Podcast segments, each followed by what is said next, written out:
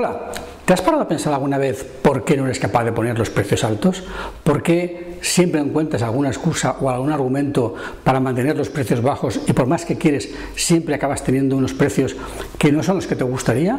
Bien, pues en este vídeo vamos a ver algunas ideas o algunos trucos de cómo puedes hacer para subir los precios y vamos a quitar algunos mitos que te impiden subir los precios.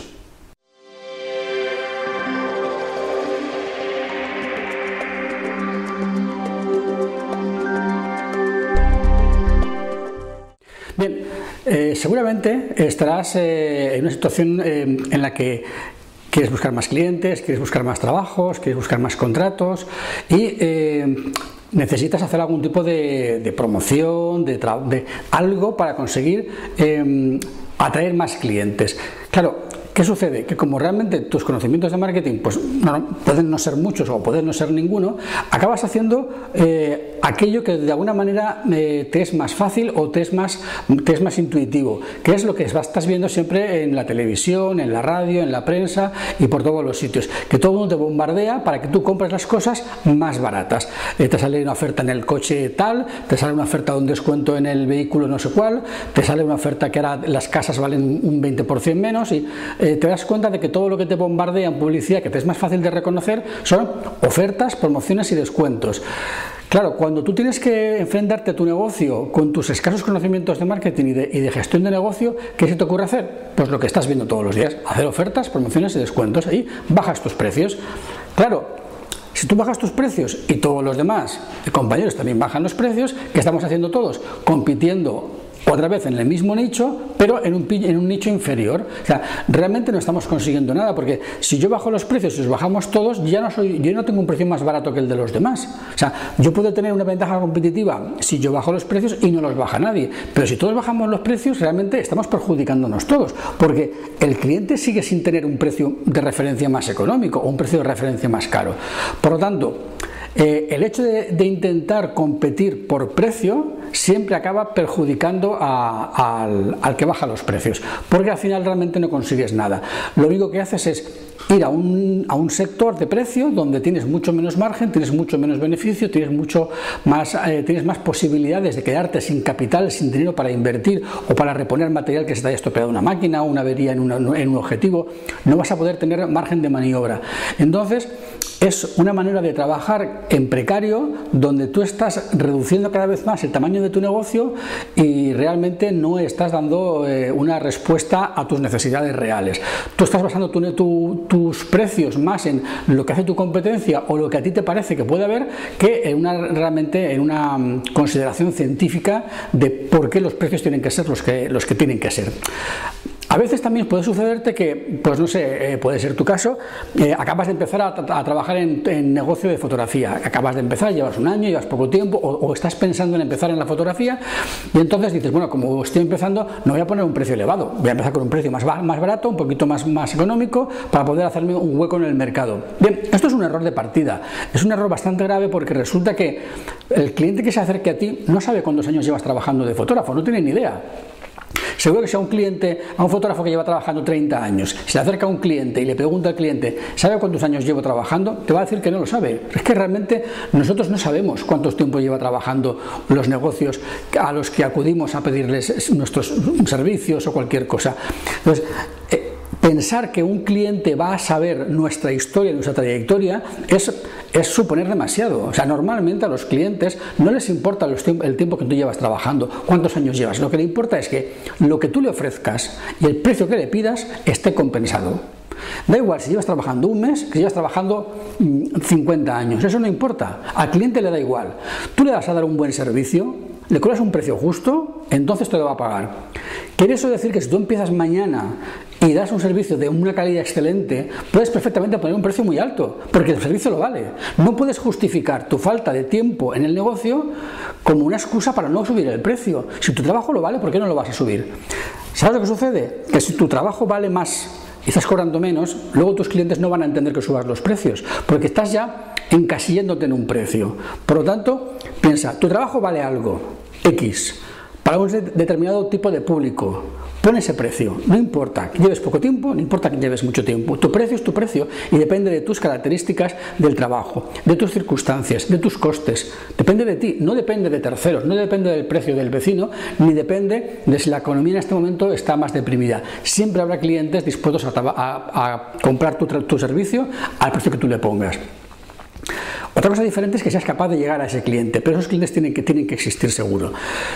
Luego sucede otra cosa con el tema de los, de los precios altos y los precios bajos. Si tú crees que tu trabajo realmente vale más dinero, ¿por qué pones menos? El cliente no lo va a entender. Y no solo que no lo va a entender, sino que va a pensar que hay gato encerrado, que hay trampa, que hay truco. Porque si un cliente espera un servicio bueno a un buen precio y tú le ofreces un servicio bueno a un precio muy económico, va a pensar, oye, esto, esto, es, esto es un extraño, esto es una raro, esto no puede ser verdad. A mí me ha pasado con ciertos servicios que tengo que cuando en un momento dado he pensado, che, voy ahora a bajar un poco el precio para captar más clientes. No he captado ninguno, porque se han olido algo raro y no han querido contratarme. Y sin embargo, cuando he hecho al contrario, digo, mira, ahora tengo mucha faena, tengo mucho trabajo, no puedo atender a los clientes, voy a subir el precio para que me digan que no. Entonces me han dicho que sí, y me tiene que hacer la faena. Entonces, es como si dijéramos que nosotros pensamos al revés que nuestros clientes. Cuando tú bajas más el precio para contratar más, los clientes no se fían de ti porque el precio es demasiado barato y no te contratan. Y cuando subes el precio, si está en, consonancia con, lo que ofreces, te contratan porque está en consonancia por lo que ofreces y parece que es algo razonable y, y es sensato. Claro, Nuestros clientes no tienen realmente una, noción de cuáles son todos los precios del mercado, pero sí que pueden tener una noción aproximada de qué es lo que ellos suponen que valen algo. Y si algo vale 100 y le ofreces ese servicio a 20, no lo van a querer comprar porque les va a parecer demasiado barato. Entonces, tú tampoco puedes pensar que porque bajes el precio vayas a contratar. Muchas veces bajar el precio supone contratar menos, porque estás fuera del mercado por debajo precisamente si además es lo más normal del mundo. ¿Qué pasa, por ejemplo, en las comunidades de vecinos?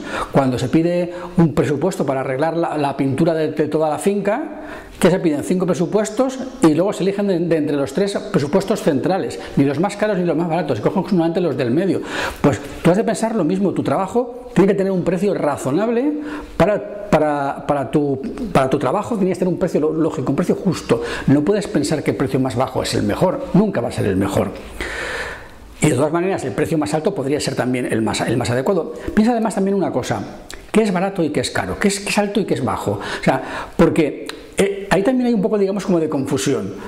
Eh, un reportaje de, de comunión, un reportaje de boda, un reportaje de bautizo, eh, ¿vale 100, 300, 1000? ¿Quién lo decide? ¿Dónde está el precio medio, el precio promedio? Va a depender del tipo de cliente. Hay clientes a los que un tipo de reportaje X, 100 euros o 100 dólares, le puede parecer muchísimo dinero y hay gente que le puede parecer muy barato. Porque depende del nivel de vida de cada uno, depende de sus propias posibilidades. Tú no puedes medir el precio de tu trabajo en función de tus propias posibilidades económicas, porque si tus posibilidades económicas son pocas, porque tu negocio no va bien, porque estás empezando, entonces tú vas a querer poner precios muy bajos porque son los que tú podrías pagar. Pero es que tu cliente, tu cliente ideal no eres tú. Tu cliente ideal es alguien que está muy por encima de tus posibilidades económicas, porque tú aspiras a, ser proveedor de servicios de gente con muchas más posibilidades que tú. Entonces, tu precio no lo puedes medir en base a lo que tú podrías pagar, tú o tus amigos o tus vecinos. Tú has de pensar en, yo pienso en un cliente que tiene 10 veces más potencial económico que yo y por lo tanto puede gastarse 10 veces más que yo. Y en ese, nicho, en ese, en ese trozo del mercado, es en el que has de pensar, no has de pensar en, en ti mismo, en tus posibilidades. ¿Vale? Entonces, Piensa que tenemos aquí dos conceptos que, de alguna manera se solapan.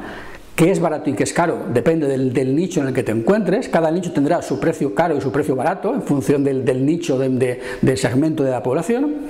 Y luego dentro de cada nicho en particular, eh, cada persona tiene, eh, o cada nicho tiene, digamos, como un tope de gasto. En un, en un, nicho, pues a lo mejor el tope de gasto para un bautizo pueden ser 100 euros y en otro nicho el tope de gasto para un bautizo pueden ser 600 euros. Y es perfectamente normal, porque cada nicho tiene sus, sus límites de gasto. Entonces, si tú te enfocas a un nicho de gasto de hasta 600 euros el bautizo, podrías ponerlo a 500, 550, 600 y por ahí te podrías mover porque sería en ese nicho precios más o menos normales.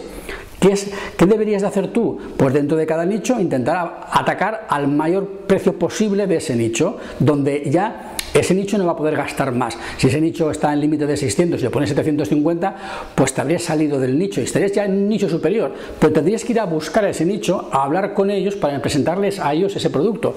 El problema muchas veces es que ponemos precios de un nicho y ofrecemos esos precios en un nicho diferente y por eso no nos compran, porque no puedes ir con precios baratos a un nicho de economía alta, ni puedes ir a un nicho de economía baja a poner precios elevados, porque no tiene sentido. Los clientes que compran un coche económico como puede ser un Tata no van a, atender a las ofertas de, no sé, pues, de Mercedes o de, o de Lexus, por ejemplo, que son coches de gama alta.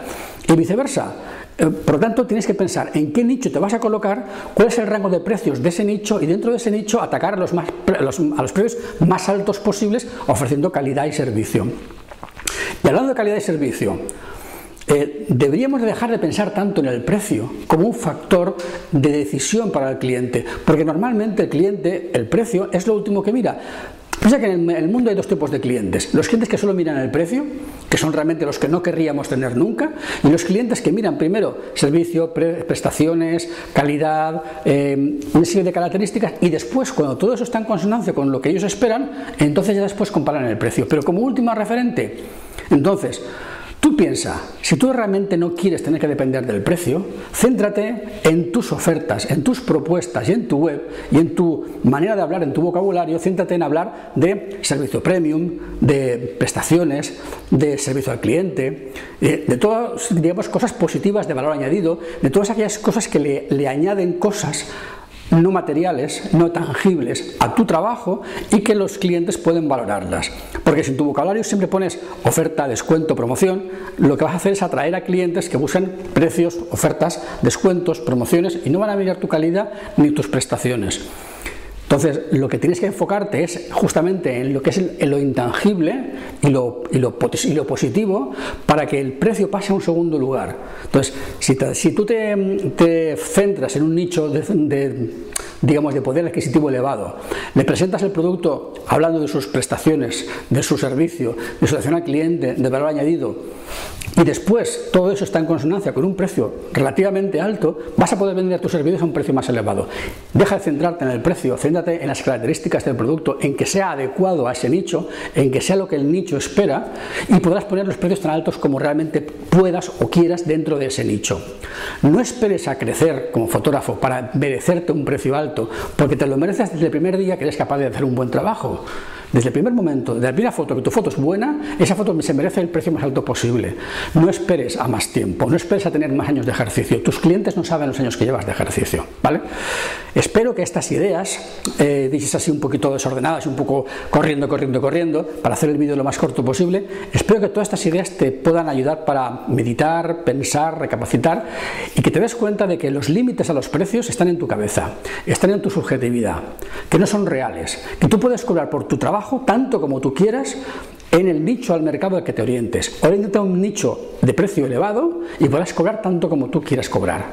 Y deja de, pelear en la guerra de precios bajos en la que siempre perderás, en la que hay mucha más gente. Además, piensa una cosa, si hay mucha gente peleando en los precios bajos, alégrate, por eso quiere decir que los precios altos están vacíos, que no hay nadie peleando en ellos y ahora hay más sitio para, para más gente. ¿Vale? Entonces, piensa en eso.